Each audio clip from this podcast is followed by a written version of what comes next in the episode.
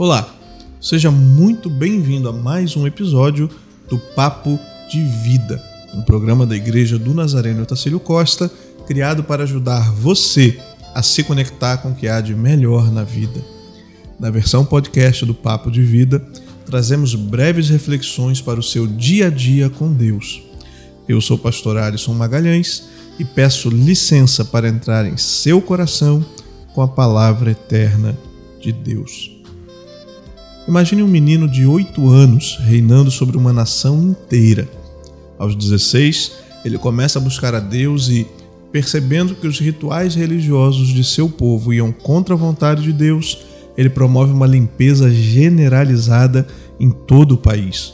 Destrói templos e ídolos, arrasa altares usados em cerimônias pagãs e mata os sacerdotes que celebravam esses rituais.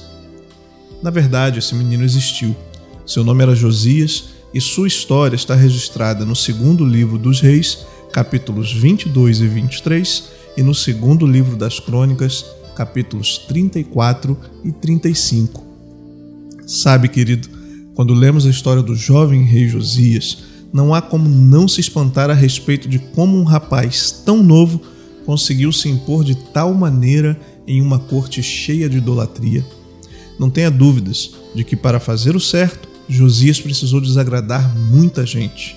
Contudo, ao fazer essa escolha, ele agradou o único que importava: Deus. Em meio a uma verdadeira reforma religiosa, Josias mandou restaurar o templo de Deus e, durante as obras, o sumo sacerdote encontrou o livro da lei, que havia sido esquecido por todo o povo. Ao ler o livro, Josias ficou aflito, pois viu o quanto a nação de Israel estava desviada e longe da obediência ao Senhor. Ele até poderia se sentir aliviado pelo fato de Deus ter prometido que ele, o rei, seria poupado das desgraças anunciadas, pois ele havia se arrependido. Mas ele não se satisfez com isso.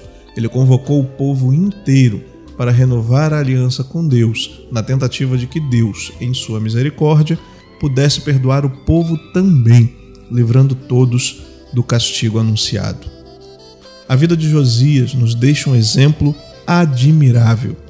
Ele não se intimidou diante de uma tradição idólatra do povo, da força de oposição ou do tamanho de seu desafio. Ele seguiu firme no caminho que tinha percebido que era o correto, o caminho de Deus.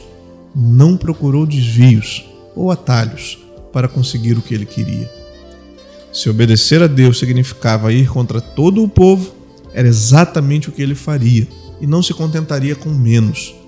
Cuidado quando todos seguirem na mesma direção. O exemplo de Josias nos mostra o quanto a multidão sempre se desvia de forma inconsciente dos caminhos certos. Será que nós conseguimos ser tão firmes? Vale a pena tentar, porque há uma promessa para quem o faz. O livro de Provérbios, capítulo 16, verso 17, diz, abre aspas, a vereda do justo evita o mal. Quem guarda o seu caminho preserva a sua vida. Fecha aspas. Que Deus abençoe você e até o próximo episódio do podcast Papo de Vida. Igreja do Nazareno Otacílio Costa, um lugar para recomeçar. Nos acompanhe no facebook.com/barra Nazareno Otacílio e assine o nosso podcast, disponível nos principais programas agregadores.